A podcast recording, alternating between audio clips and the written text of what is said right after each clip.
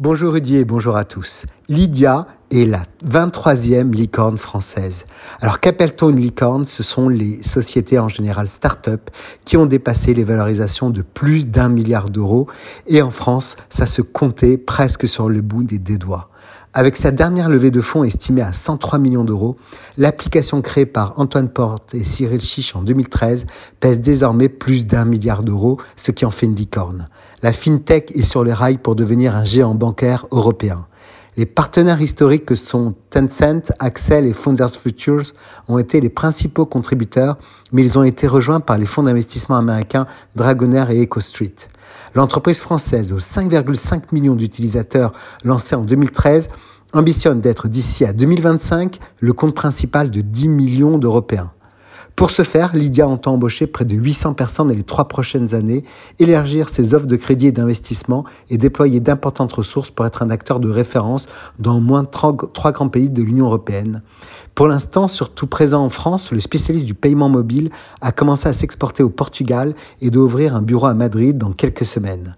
Cela nous amène à une tendance forte. La France serait-elle enfin le nouveau pays des licornes?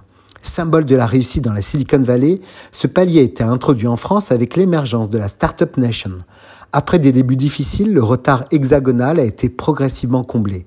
Et la French Tech vit désormais une période dorée. La conséquence, notamment, d'une période post-crise sanitaire particulièrement faste et de beaucoup de fonds qui cherchent encore à s'investir, à se placer dans des belles opportunités. On rappelle que nous sommes six ans après Blablacar, la première start-up tricolore à avoir réussi cet exploit d'atteindre ce statut très envié.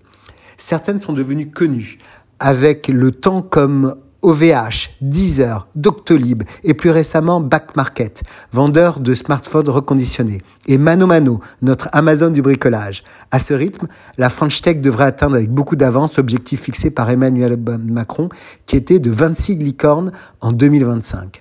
La France n'est pas un cas isolé. Depuis le début de l'année, 240 licornes ont déjà émergé dans le monde, soit deux fois plus en six mois que sur la totalité de l'année 2020.